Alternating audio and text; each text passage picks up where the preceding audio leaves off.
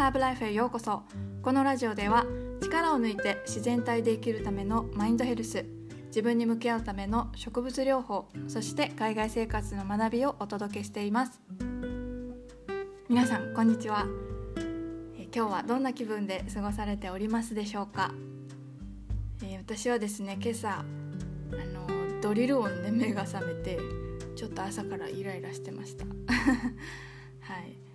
うん、結構ね音に敏感なんだなってベトナムに来てから自分のことがあの知れたりもしたんですけど、はいまあ、音にね反応してしまう自分はもうしょうがないんで、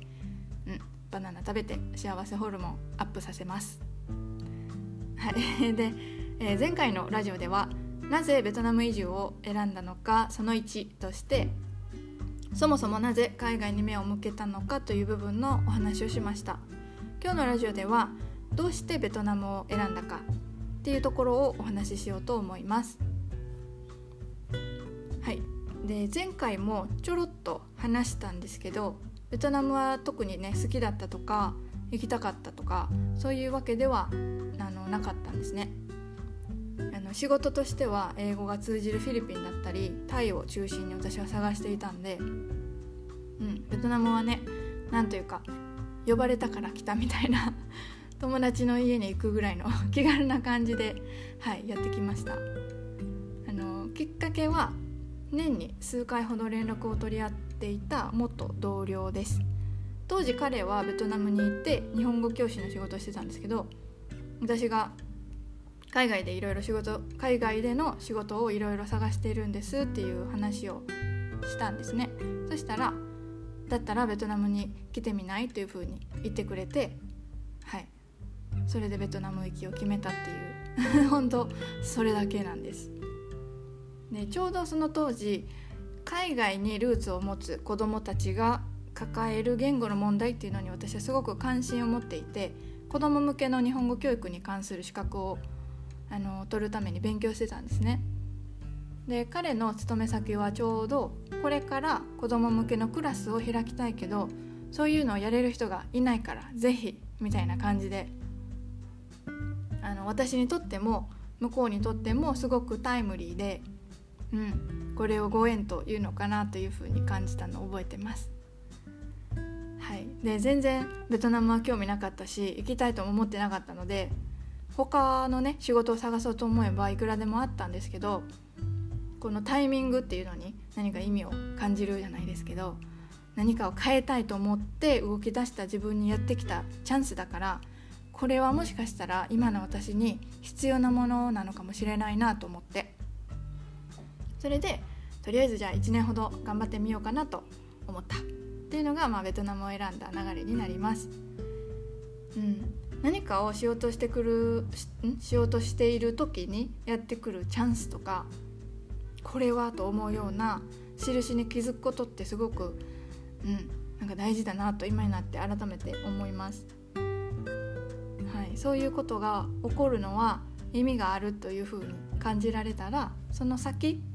自分が体験することに学びを見いだせるようになると思います。はい、なので、まあ、最初からね私はベトナム移住をしようと思っていたわけでもないしとりあえず1年という気軽さで海外に出てみました。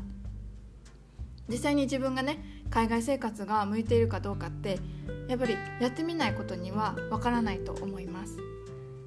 海外移住に興味があるけどでもやっぱ怖いなと思ってる方は、うん、お試しでね一回外に出てみるっていうのもあのすごくいいんじゃないかなと思います。東南アジアだとあの日本からも近いし本当友達の家に行くぐらいの気軽さで 12ヶ月住んでみるっていうのもあのすごくいいんじゃないかなと思います。ベトナムは食べ物も美味しいし人もね親切だしまあ、ちょっとね食の安全が気になるところではあるんですけど、はい。まあ、私はおすすめです。もしベトナムに興味があってなんかね他に聞いてみたいなと思うことがあれば、はい、いつでもお気軽にメッセージください。はい、なんかもっとこうねベトナム旅行してベトナムの素晴らしさを知ってそれで移住を決めたとかそういう美しい話じゃなくって大変申し訳ないんですけど、これで答えになっていたらいいなと思います。なんだみたいな不完全燃焼の部分があったらすいません。はい。またねこの部分もうちょっと聞いてみたいなとか質問だったりリクエストもあれば遠慮なくどうぞお待ちしております。はい。私はね今年はできれば日本に帰ってしばらく数年はまた日本で過ごしたいなと思っています。まあコロナ次第なんですけどね。でその間世界がまた自由に行き行き来できるようになれば、は